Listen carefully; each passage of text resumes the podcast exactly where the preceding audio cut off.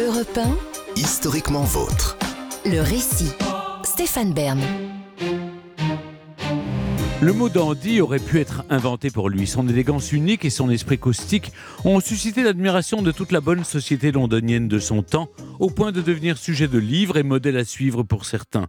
Mais si fort qu'elle a pu briller, son étoile a fini par pâlir. Je vous raconte maintenant un dandy un peu maudit, Georges Brumel. Nous sommes à l'hiver 1837 à Caen.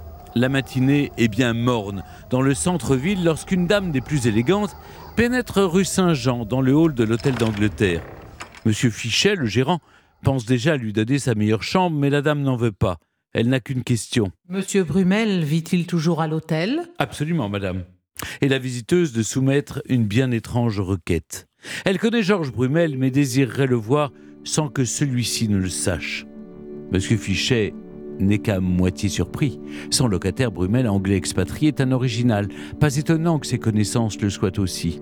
Il annonce à l'élégante que la chose est tout à fait possible au moment où l'homme descendra pour son dîner.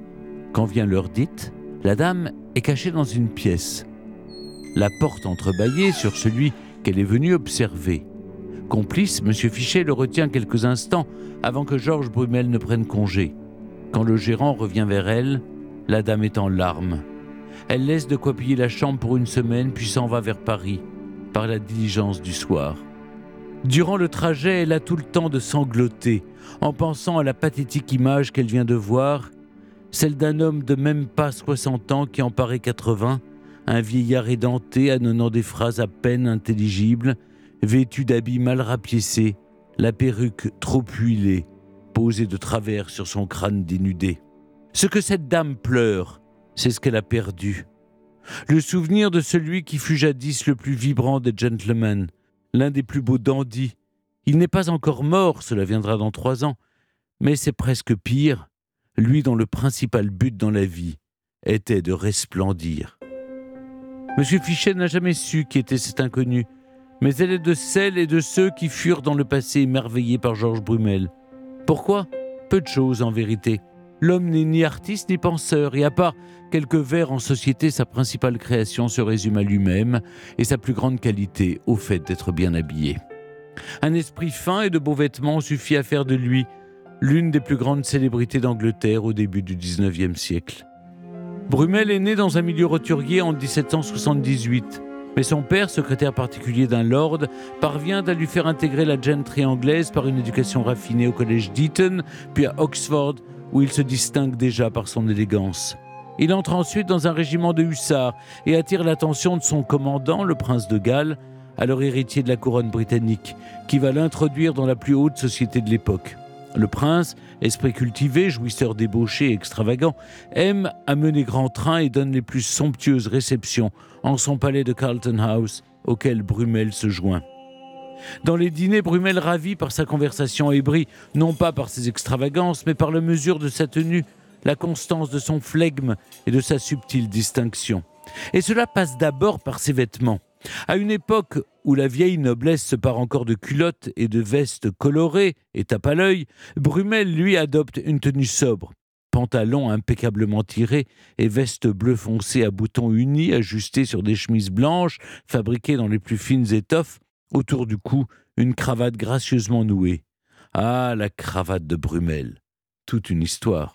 Le linge d'une trentaine de centimètres est bien entendu d'un blanc éclatant. Le nœud doit être parfait en ayant l'air d'avoir été exécuté à la hâte. Si c'est raté, il change de cravate autant de fois que nécessaire, lâchant dans un panier tenu par son valet Robinson une montagne de tissu blanc. Ainsi, encravaté, il n'ajoute rien, aucun bijou, aucun accessoire, autre que sa canne, sa montre à chaîne d'or et ses gants, dont la légende dit qu'ils étaient fabriqués par trois artisans, un pour le pouce, un pour la paume, un autre pour les doigts. Son élégance surgit de la simplicité, ce qui compte, c'est son allure et sa marche. On aurait dit que son corps pensait, dira le poète dandy lui aussi, Lord Byron. Ainsi apprêté, Georges peut quitter sa maison de l'aristocratique quartier de Mayfair pour vaquer à ses occupations.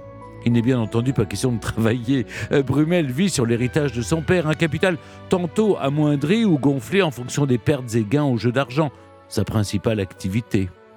Aux Waiters, aux Gordons, aux Whites, les clubs de gentlemen les plus à la mode, il passe son temps à jouer au whist, au faro ou tout autre jeu de cartes dans lesquels les oisifs dilapident leur fortune. Puis vient l'heure du dîner chez lui, chez le prince de Galles, devenu régent en 1811, ou partout ailleurs dans la bonne société. On veut celui qu'on surnomme Beau Brumel à toutes les tables pour écouter ses histoires et jouir de son humour, tout en craignant ses saillies ironiques et son détachement permanent. Ne jamais être étonné, toujours paraître indifférent, blasé, voire méprisant, comme quand il préfère demander à voix haute aux valets le nom de ses voisins de table, plutôt que de leur demander directement.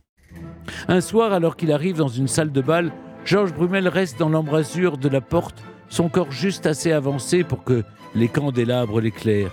Il balaye l'assistance des yeux sans rien laisser paraître de son souci d'être vu, avant de repartir sans un mot, sûr de son effet. Sa venue à une soirée considérée comme une réussite pour ceux qui l'organisent, son absence comme un fiasco. Il plane en tirant du style au-dessus, très au-dessus du beau monde. Et la chute n'en sera que plus longue. Dans les années 1810, l'ironie de Georges Brumel commence peut-être à agacer. Le fait est que le prince régent ne le compte déjà plus parmi ses amis.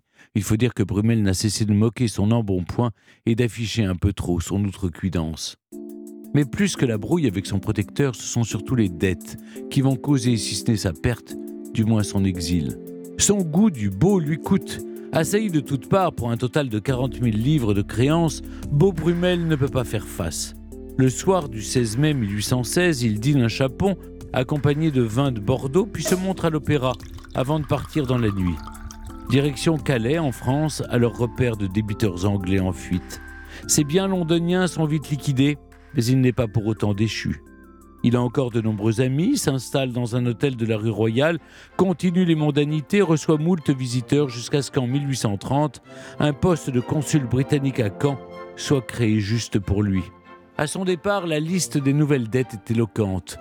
11 500 francs répartis entre son valet, des aubergistes, tailleurs, tapissiers, drapiers, cordonniers, perruquiers, ce qui ne l'empêche pas de passer par Paris sur le chemin pour acheter quelques tabatières objet qu'il affectionne particulièrement dans les boutiques du Palais Royal.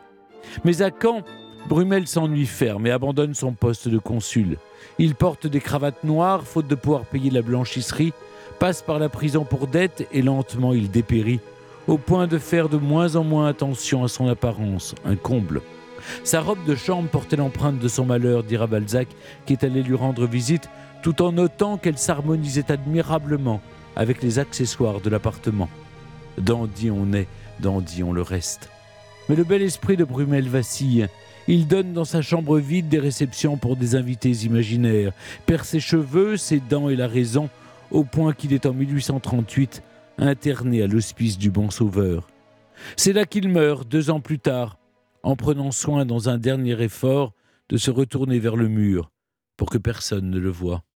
Brumel mort, il va devenir un mythe, quintessence de la figure du dandy. Ses bons mots sont répertoriés, des ouvrages entiers lui sont consacrés et vont faire de lui une figure tutélaire pour tous ceux qui se réclament de la sérieuse frivolité de l'élégance et d'une absolue modernité hors des convenances. Un modèle pour ceux qui veulent faire de leur vie une œuvre d'art, mais un modèle probablement jamais égalé, tant il s'était vertué à être unique.